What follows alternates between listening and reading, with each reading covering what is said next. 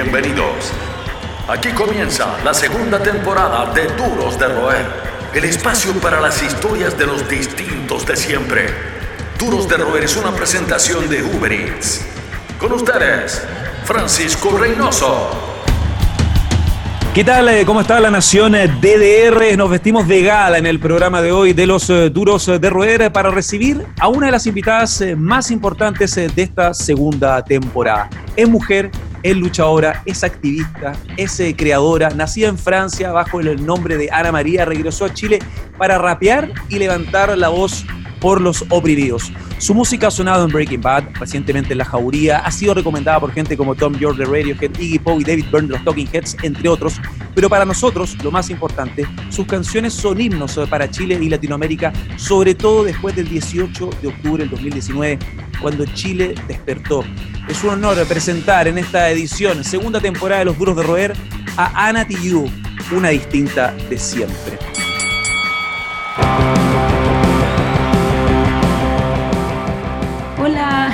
¿Qué tal, Ana? ¿Cómo está ahí? Muy bien, gracias. Muy bien. Oye, eh, el otro día veía una entrevista donde señalabas en estos tiempos que ha sido un carrusel de emociones para todos que una de las cosas que no extrañabas era girar. ¿Cómo te, ha tratado este, cómo te han tratado estos meses de, de baneos emocionales, de cambios personales? Eh, ¿Cómo te ha tratado el confinamiento actualmente? Porque esto va cambiando todas las semanas.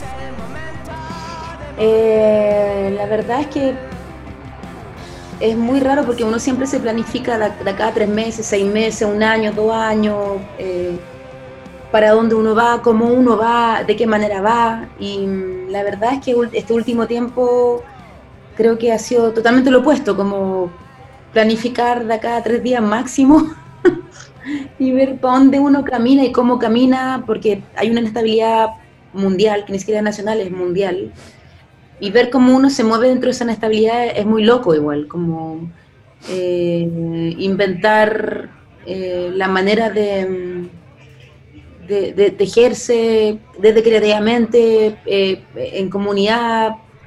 Entonces ha sido muy loco, ha sido muy loco, a momentos muy bonitos, en otros mucho más duros también.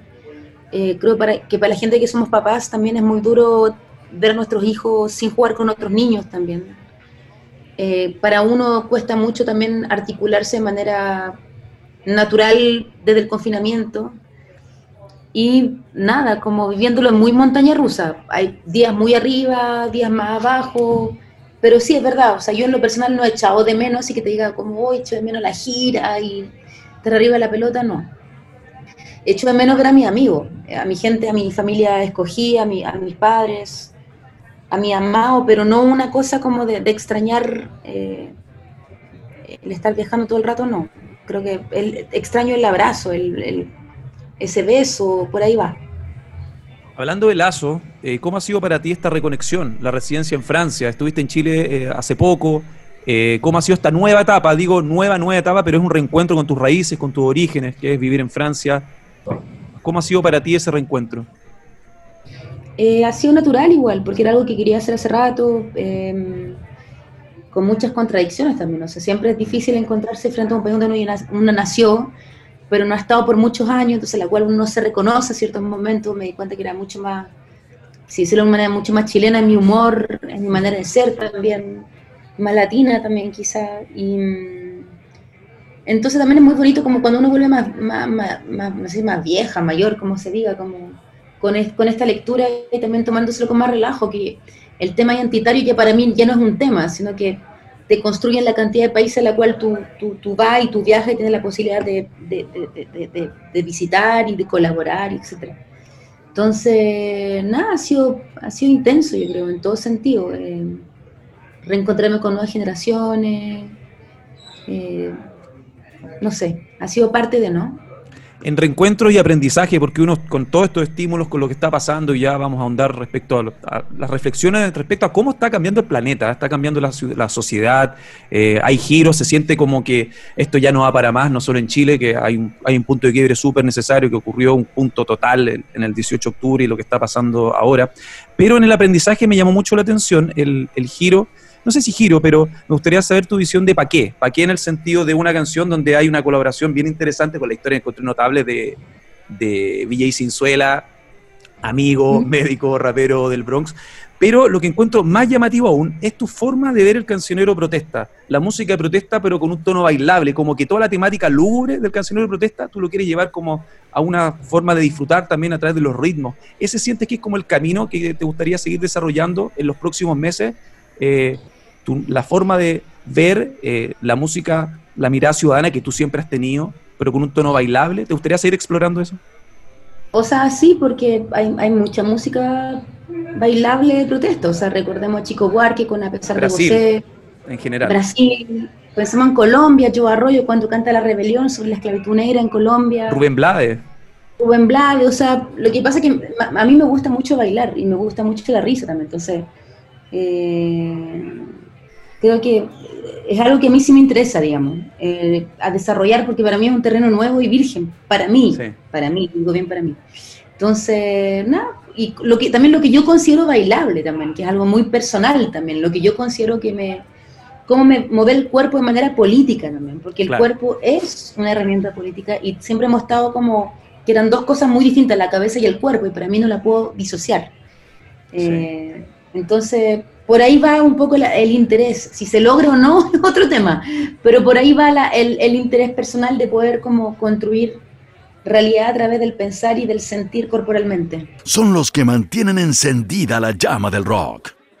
Seguimos conversando con los duros de roer. La semana pasada, dentro de los hitos que hemos podido presenciar nosotros, la gente que sigue, está la Jauría. Yo recién tuve tiempo hace unos días de, me devoré la serie, me gustó mucho el dinamismo y me encantó lo que hiciste en Z, fuera de lo que tú siempre tú ya has aportado en otros soundtracks, como el tema central de la Jauría.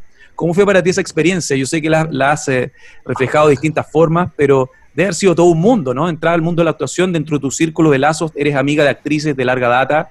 A mí me encantó lo que hiciste en el papel de Z, esta hacker esta hacker reaccionaria en, la jauría. A mí me gustó mucho el dinamismo de la serie, el tratado de la violencia en, un sentido amplio, pero ¿cómo fue para ti también? Un mundo completamente nuevo.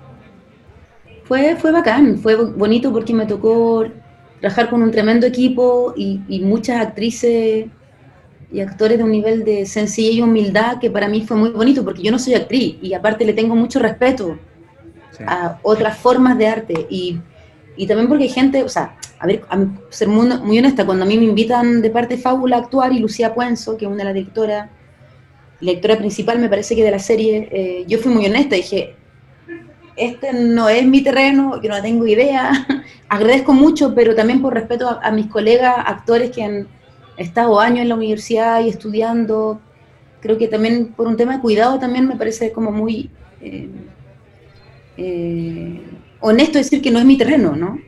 Bueno, me convencen y tal, tomo clase, hago el trayecto natural y me gustó mucho, eh, la verdad, estar en un lugar que me es muy incómodo. Pero claro, yo actúo de Ana enojada, Ana feliz, Ana bailando, Ana buena para el hueveo, Ana cura, Ana lo, Ana lo que sea, pero Ana. acá es ser otra persona en otro lugar, en otro espacio, súper incómodo porque me decimos una superproducción hay mucha gente trabajando, no solamente los actores, hay un equipo de producción muy grande, del camarógrafo, eh, tramoya, continuista, etcétera, etcétera, y decir como, chuta, ¿qué estoy haciendo acá, loco? este no es mi lugar.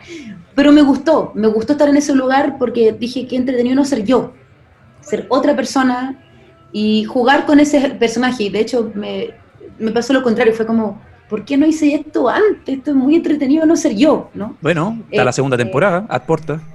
Está la segunda temporada. Sí, pero no, muy, muy, muy bella experiencia en todos sentidos, o sea, en términos como de, contenido, el guion es increíble, hay un tremendo equipo de actores, o sea, la camada de actores son todos increíbles, entonces muy, muy, cómoda, o sea, siendo un lugar incómodo, muy cómoda también, digámoslo.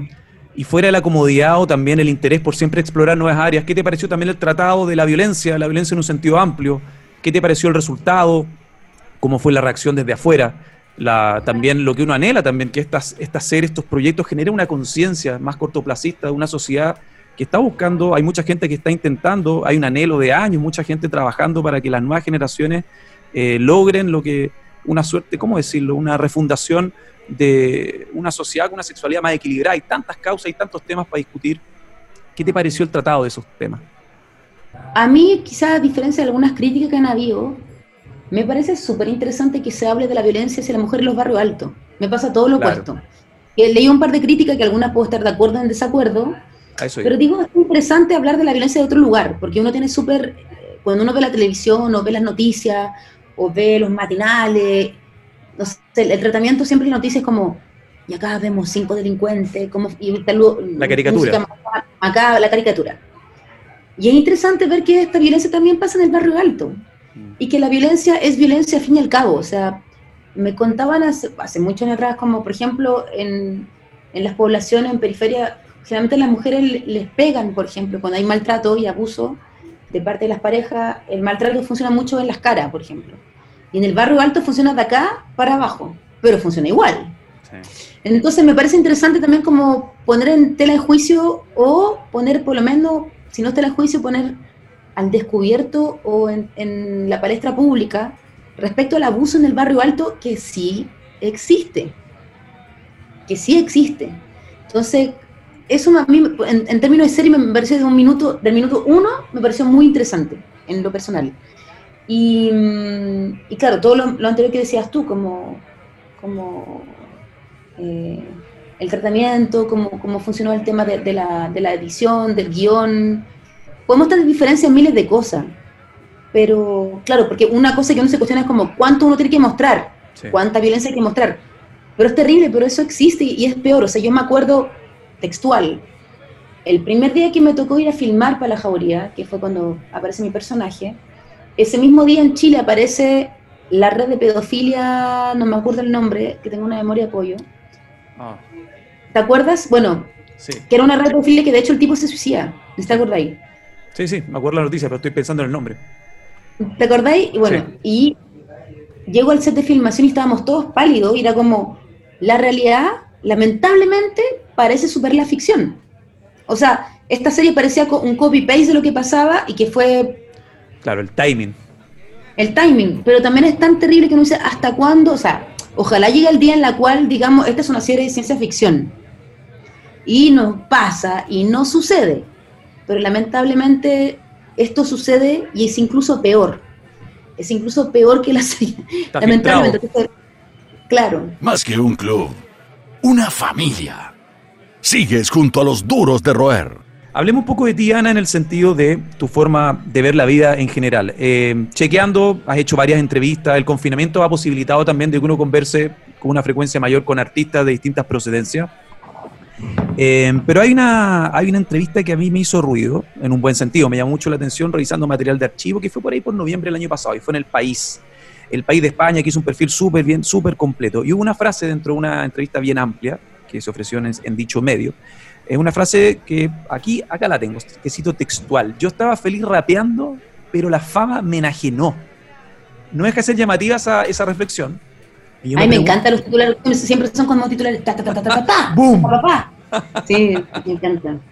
Bueno, siguen sumando lectoría y eso, bueno, pero es un medio es un medio que hace buenas entrevistas, que profundiza en historia. Yo me pregunto cómo, cómo estás lidiando con eso, cómo es para ti lidiar con, con la exposición eh, en el día de hoy, fuera de estas reflexiones, porque insisto, lo que comentabas tú en un principio, va cambiando mucho la mentalidad, va cambiando mucho el norte, va cambiando mucho las prioridades. Esta, Luego se vienen las reflexiones posteriores de la, de la pandemia y a dónde uno está ubicado en la vida misma. ¿Cómo lo has visto tú actualmente el tema de la exposición? ¿Cómo ha evolucionado ese sentir en tu persona? Quizás era más un tema, porque hay que poner en contexto la entrevista. Sí, claro. Eh, hablábamos mucho cuando yo era muy joven y tenía 20 años, y recibir fama a los 20 años es, es un tema. Sí. Ahora que tengo 43 me lo tomo con humor, me siento una pelotúa y una tarada y me río de mí, o sea, es distinto, o sea, y ojalá que a los 70 me ría aún más de mí a los 40, o sea, creo que de eso se trata, como no tomarse tan en serio, o sea, sí me tomo muy en serio mi, mi, perspectiva política y mi, visión porque es lo que me construye quién soy, pero no tomarme tan en serio, o sea, a mí la narrativa a veces me tiene hasta acá, es normal, o sea, y si no fuera así me parecía muy mala señal, para ser muy honesta. Pero claro, es distinto cuando tú, o sea, ya que hablamos del titular, el titular, claro, hablaba cuando yo tenía 20 años que yo estaba feliz rapeando en una plaza, cagada la risa, y Maquisa fue como inesperado, no, no trabajé para llegar ahí, llegó, bienvenido, pero fue como... Y con eso conlleva como mucha atención pública, la cual hay que estar preparado emocionalmente, esa es la verdad, lo que pasa es que nadie lo dice. Mm. Eh, hay que estar preparado enterito, lo más estable posible. y todos somos seres inestables, pues si somos humanos, estamos llenos de yaya, trauma, familiares, todos, todas, todos, es normal, ¿no? Y el hecho... y la fama lo que hace es abrir esos traumas, porque lo que pasa es que lo hace más público y no pasa ahí tan piola. Entonces, claro, ahora me lo tomo con más humor y hay cosas que, claro, me afectan siempre, pero si me, miro en tema comparativo, me lo toco mucho más andina también. Digo, esto no es tan importante, ya lo voy a dar más importancia, esto en verdad no tiene ninguna relevancia. Eh, la gente que me odia siempre me ha odiado, en verdad. Bueno, en redes sociales el mundo odia a todo. Sí, es como, aparte como, como máquina de carne, o sea, como que de mierda, ¿no? Como que como, como te vestí, cómo hablas, cómo y la seca. Entonces, y, no, no, conoce, hay un juicio valórico muy fuerte, todos son jueces, todos son opinólogos, todo tiene la verdad, es como una sola construcción de ideología, claro, una sola construcción de ideología de la verdad, ¿no? Entonces, hay que tomárselo como es y no construirse, no construir el trabajo de uno en base a las redes sociales.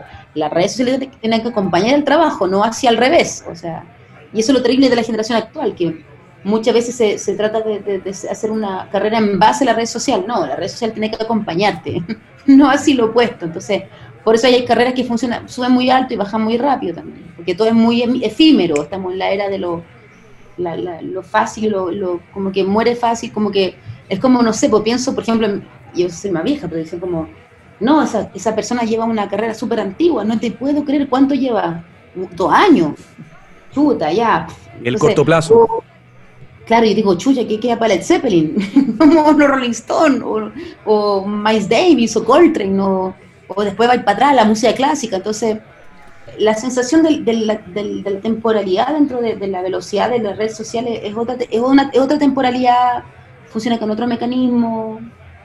Y todo esto lo, digo, lo digo para, para contextualizar un, poco lo que fue esa entrevista también. Sí, y más interesante aún es lo que señalas del corto plazo, porque hay muchos artistas que, eh, artistas de, de, tu escuela, de tu generación, que valoran también los códigos actuales de que uno no requiere mayor infraestructura para lanzar nueva música, que es un, para mí eso es un plus absoluto. Pero el contra es justamente lo que tú señalas, que esta ansiedad que provoca las redes sociales, esta ansiedad que provoca, oh, este single no tuvo tantos views como el otro, eh, en pos del trabajo metódico que debería ser una carrera artística consistente. Y tú, entiendo, ahora estás con una alianza que yo considero desde afuera, monitoreando por mi pega la industria de la música, un poco atípica, llamativa, que es este match con Industria Works y también con Panda Artists en Europa. Eh, ¿A qué apunta eso? ¿Cuáles son las metas? Pensando que todo, todo el plan de enero, por ejemplo, se fue a la cresta con el confinamiento, pero ¿dónde te gustaría llevar tu música? ¿Qué planes te gustaría, con lo difícil que es ahora, tú bien sabes, vaticinar, eh, vaticinar los próximos meses, pero eh, ¿a qué apunta esa alianza que yo, al menos desde afuera, insisto, se ve súper ambiciosa, súper bien construida? O sea, no sé, Panda, el güero está en el living, que es un amigo de Panda, son amigos, o sea, yo funciono en base mucho a la intuición de Guata también, como que si no fuera esa manera, yo me cuesta mucho construirme y y ahora estoy con Altafonte, que es un sello digital, que ha, sido increíble la, relación con ellos, que es un sello digital que funciona con muchos artistas de todos los géneros musicales. Y también me gusta eso, como que no, no hay mucha honestidad, yo siento, no es que te van a construir una carrera. No, estamos trabajando en conjunto. O sea, yo no quiero que nadie me construya yo no quiero que nadie me construya mi carrera ni ya yo no tampoco construyo la de otro. Vamos construyendo juntos. Entonces, ha sido un poco la decisión y, bonito a, largo plazo. Yo pienso mucho en relación a largo plazo, como lo cortoplacista siempre me parece peligroso, porque eh, ante la era de, la inmediatez y de la inseguridad mundial, que todo es inmediato y todo estamos desconfinados y te pueden desconfinar de nuevo en dos días más, prefiero pensar como que vamos a, vamos a construir algo que quizás el, el single próximo capaz que no funcione nada, o sea, nada está ganado, nunca nada está ganado, y el que piense que está todo ganado no le va a durar mucho rato, porque talento en este mundo sobra. Hay miles y millones de personas, mujeres, hombres, instrumentistas, que tocan increíble, cantan increíble. Entonces, en esta era de competencia, creo que me, parece que lo, más honesto es como pensar algo, la honestidad. Y, vaya que cuesta, incluso para uno, o sea, como, porque uno se compara de forma natural, como eh, en, esta era del metas. Entonces, trabajo con gente que yo considero gente íntegra. Por ahí va mi, trabajo también. Están en todas partes. Son los duros de roer. Yo siento también, ahí me gustaría hacer tu, tu, idea, viniendo ese boom ese espejismo que hubo en la música chilena con Maquisa y con otros artistas mediados de los 90 con los grandes sellos, prometiendo minas de oro, qué sé yo, con todo este boom mediático que hubo con el boom del rock chileno, como quieran e-, etiquetarlo en la época. Siento que ahora también hay, hay un lazo de confianza más puro con los equipos de trabajo, como también se basa justamente lo que tú construyes por un ideal, que es la amistad y la confianza por sobre otros, otros valores quizás. Claro, sobre todo que la creatividad y el arte no es lineal. Uno no está creativo todo el rato, uno está, no está arriba de la pelota todo el rato. Uno vive, uno vive, uno es un abanico de emociones. Perdón, me prendió un palo santo. Dale. O sea, uno, uno, uno está eh, arriba y abajo. O sea, a veces uno está súper creativo y a veces no pasa absolutamente nada. Y hay que ser honesto. Mm. Y en otros momentos no tenéis ganas de ser creativo tampoco. Y es normal y es natural decirlo. Y está bien decirlo. O sea, entonces, mm, eh, insisto, o sea, yo siempre me, yo soy muy atea y no creo en la iglesia, tampoco creo en la construcción de un imperio, de un artista. A mí me gustan mucho los artistas que están, quiero hacer música hasta viejita, entonces capaz no sea tan conocida o capaz que sí, mientras vida digna, dignamente lo que amo, creo que eso de eso se trata, ¿no? Como si funciona o no funciona, bueno. igual tú ya vienes de vuelta con varias experiencias. Obviamente me insegurizaré porque es parte de, soy una humana, pero quién sabe, o sea, insisto, hay mucha gente demasiado talentosa en este mundo que no ha sido descubierta y que van a ser descubiertos, otros que no. ¿Quién decide quién está arriba, quién está abajo? No sé, no sé, algo, no sé. Ana, me gustaría también conversar sobre las cosas que están pasando en Chile, en el mundo estos últimos meses, incluso previo a la pandemia, han sido movidísimos en términos sociales, la gente está manifestando de todas las formas posibles, eh, obviamente con este break de la pandemia. Em, en Chile, por ejemplo, haciendo una, una, metáfora, de alguna forma es como el cabro chico del colegio que le hicieron bullying en el sistema, el cabro chico en el colegio que le hicieron bullying durante mucho tiempo y de repente decide levantarse, pegarle un combo en el hocico a, su, a su agresor para finalmente ser escuchado con respeto. Pienso eso en lo que está pasando, esta grieta que se abrió con el maldito sistema, con el tema de la AFP, el 10%, la constitución, que es un debate que cobró aliento, un aliento impensado, cobró una fuerza impensada desde el año pasado con el estallido. ¿Cómo ves tú los pasos a seguir por la ciudadanía chilena? También por giros que están pasando, hasta Alemania está siendo cuestionado, el molo alemán que uno mira, pero hay muchos países que están en esta reflexión ciudadana que uno ya que, uno lleva años esperando, pero parece que finalmente van a ocurrir cambios. ¿Cómo lo ves tú? ¿Cómo ves tú este entorno general, partiendo por nuestro país, por Chile, y en la región, por, ahí situarlo en un área? O sea, es duro, es duro porque Chile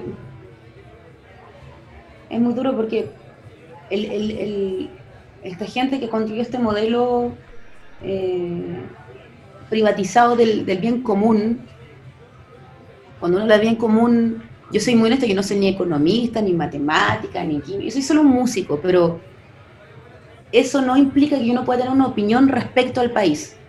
Es como cuando alguien me dice, yo no soy músico, pero me gusta la música. Bueno, pero usted tiene una opinión respecto a la música. Le puede gustar, no sé, Bach, Royce Against Machine, le puede gustar, no sé. No, no hay que ser músico para que uno lo pueda apreciar y tener una opinión si un concierto estuvo bien o mal. De la misma manera, uno como ciudadano tiene el derecho y la obligación de tener una opinión respecto a lo que pasa con la situación país, porque nos afecta a todos por igual. A la hora del bolsillo, a la hora de poner a nuestro hijo en el colegio, a la hora de tener que ir a un, hospital público o a la hora de cotizar. Entonces, lo terrible de este sistema es que esta gente que ha estado detrás, detrás maquineando, que es un, gente muy inteligente, muy brillante, que tiene que ver con el sistema neoliberal pinochetista que se instaló. Esto tiene nombre y apellido. La gente que ha sido culpable de esto tiene nombre y apellido, ¿no? Entonces, por ejemplo, yo, por ejemplo, un ejemplo muy clave. Hace el día lunes publiqué una cosa en Twitter como hoy en dos días perdido Campa en la FP, porque me dijeron que sacara pantallazo. Sí. Le ha pasado a mucha gente. Mucha gente sí, y mucha gente me contestaba como, oye, mi papá que cotiza no sé cuánto, perdió 8 millones, y una cantidad de gente, y otra gente defendiendo, que decía como, ay, bueno, pero ¿qué te quejas? Yo estoy en fondo C y gané un 5,6% en no sé cuánto, y era como, pero a ver, ojo, yo no quiero que se especule con mi plata, yo no quiero ganar más plata, yo quiero recibir lo justo por lo cual yo trabajé. Entonces, cuando uno habla de la acumulación, como estamos en la era de la acumulación, que todo es más, siempre más, y que se instaló tanto de tal manera en, la, ciudadanía chilena, no digo en todos, pero mucha gente como, ay, tiene un auto grande, o como esas cosas, no sé, estoy cachado como, ¿no eres periodista? No importa, weón, es que tú di que sabía hacerla. Y pasándose a llevar a la cantidad de colegas periodistas que están detrás tuyo, entonces se instaló una cosa muy perversa en Chile, muy perversa, que es como, no importa, hazla igual y anda ganador. Y esa perversidad se instaló también en la economía personal de cada una de nosotros y cada uno de nosotros, ¿no? Y de asumir como, bueno, pero ¿qué te quejáis? Igual a veces ganáis más. El problema es cuando te están quitando. La vía, es la vía prácticamente. Te están quitando la vida. ahí está el punto y el problema, el meollo para mí el asunto, que cuando uno le toca como conversar con esta gente es imposible dialogar. Es, es como una, hablar con una muralla, es como. Porque se instaló tanto el libre mercado en la educación, se instaló tanto el libre mercado en la salud, se instaló tanto el libre mercado en la jubilación, que parece que fuera normal, la normativa del libre mercado y el neoliberalismo dentro de, la vida. Y ahora lo que ha hecho el coronavirus y el virus y esta pandemia es dejar, no es que no es que Chile estaba mal, o sea, Chile quedó mal, Chile siempre estuvo mal. Cayó un telón, es como que hubiera abierto el telón del teatro y dijeran, ¡pum! O sea, la precariedad laboral del chino medio siempre estuvo siempre estuvo. Lo que pasa es que ahora cayó un telón. Y claro, si tú comparáis con Alemania, que igual hay un sistema, de, eh, un sistema público que apoya y ayuda a las pymes que están... Se imagínate que Alemania lo está criticando, imagínate Chile. A eso iba. el este punto de cuestionamiento alcanza incluso hasta los modelos que uno idealizaba como ciudadano con sentido común. Porque el, el mundo, lamentablemente en términos de economía, hemos asumido una economía de la acumulación y del libre mercado y no de un buen vivir, la economía de la, de, la felicidad. Yo siempre pongo, suena súper hippie lo que te digo, pero el sistema de Bután, por ejemplo, que hay un producto, la economía del buen vivir, de quién es feliz. Midamos la economía por la felicidad de la gente. Porque yo conozco un montón de gente que no son amigos cercanos, pero que ganan un montón de plata y los veo en su cotidiano como miserables, así como para la cagada, triste, depresivo, tratando de mantener un status quo social de lo que tienes que llevar, llegar a ser, y un auto 4x4 y una casa grande para demostrar lo que tú eres socialmente.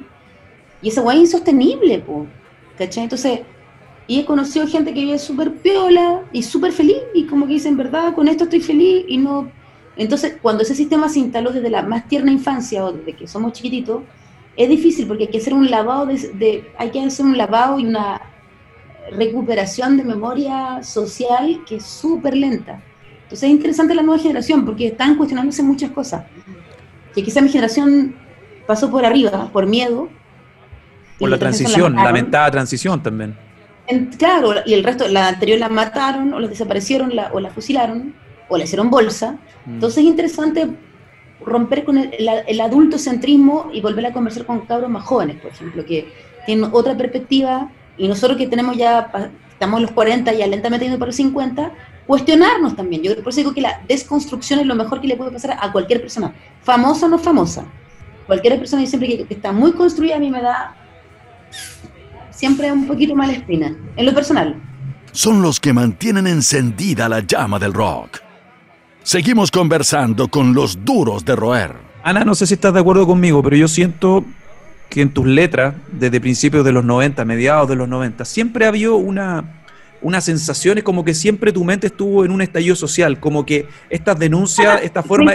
Mi cabeza siempre estuvo en un estallido social. Eso voy, es que uno escucha, es que, a, lo que voy, que por ejemplo me pasó eh, cuando me compré el vinilo de Maquisa, la revisión que encontré muy bonita, uno escucha las letras y te lo han dicho mil veces, aparte con el aniversario del álbum hace un rato, con esta nostalgia de que las letras siguen haciendo sentido. Muchas de las cosas que se conversaban incluso fueron un poquito premonitorias para los medios, porque esos problemas ocurrían y el pueblo ya los percibía hace un buen rato con esa precariedad también de nuestra sociedad en Chile. Quiero decir que para ti esta cosa, este tema, este mood del estallido social, no es una excepción, es una normalidad. Desde los 90, ¿lo sientes de esa forma a la hora de, de pensar los textos, de pensar el mensaje que quieres transmitir? O sea, me pasa también cuando escucho a gente mayor que, que yo, pienso en Patricio Mans, mm. pienso en Jorge González. Siempre es bonito recuperar la gente anterior a uno, porque si no uno cae como, yo lo decía. No, no, no. No, para nada.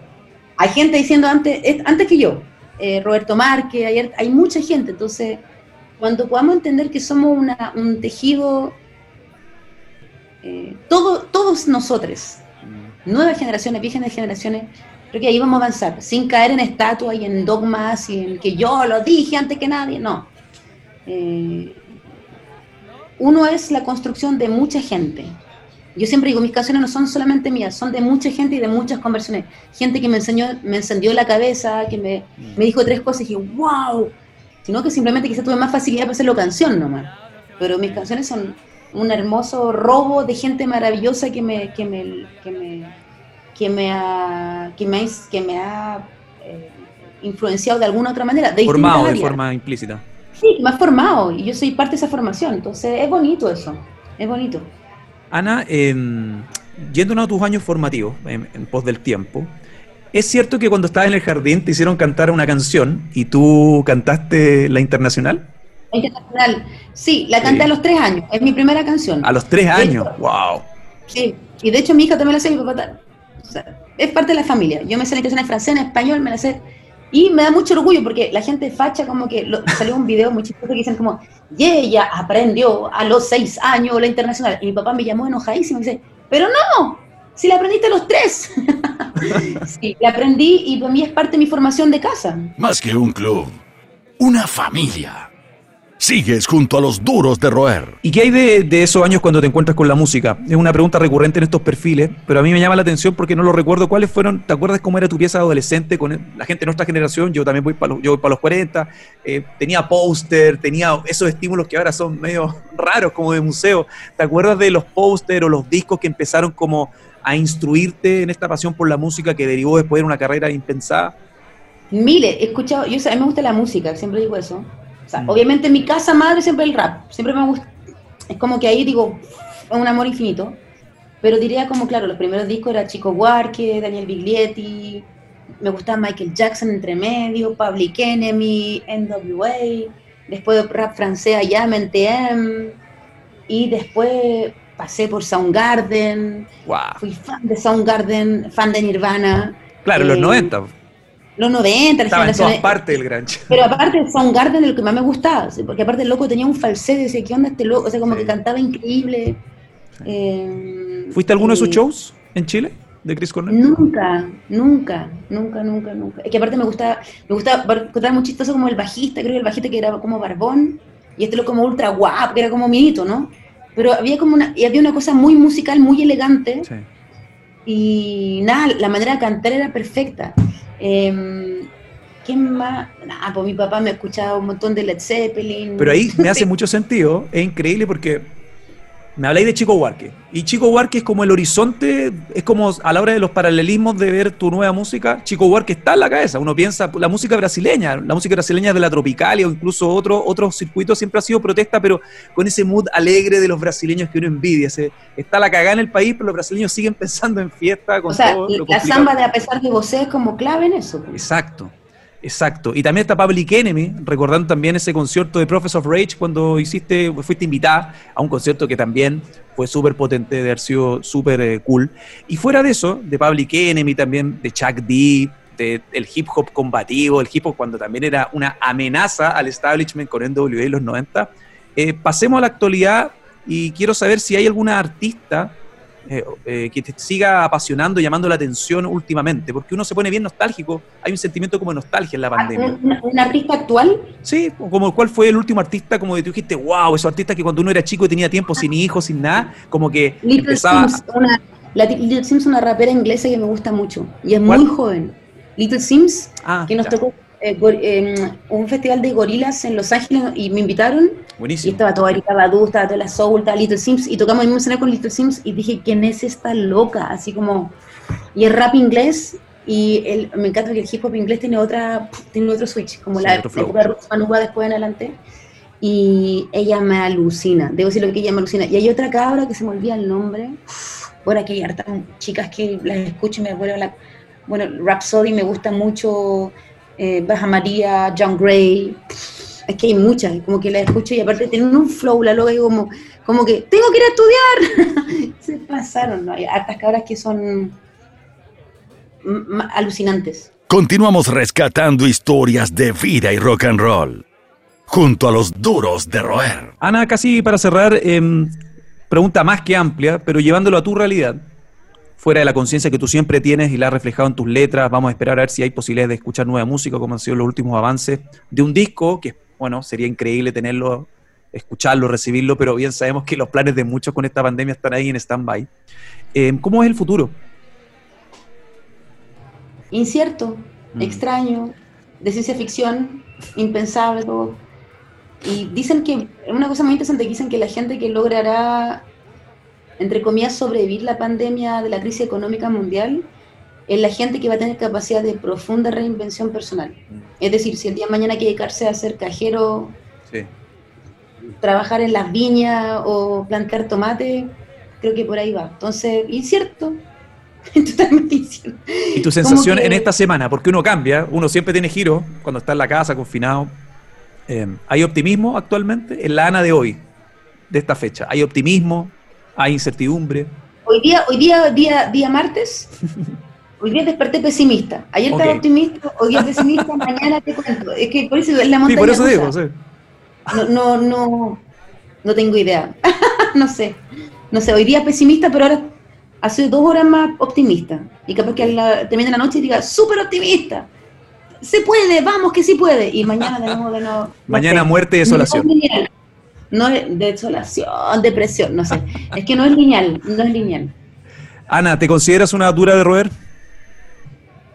¿Qué significa eso? Dura de roer, duros de roer el espacio. Una persona, una persona distinta de siempre, es como gente que lleva su idea una persona distinta que rompe el molde del sistema, que rompe el molde, el, molde, no creo, Que no creo que rompo molde, ni creo que soy, porque hay gente que para mí como que de verdad está, vive muy outside del sistema, yo vivo en medio del sistema, con todas mis contradicciones, pero soy muy llevada a mi idea. Y cuando se me mete algo, es como que imposible, como que tengo algo y por eso pues fiar.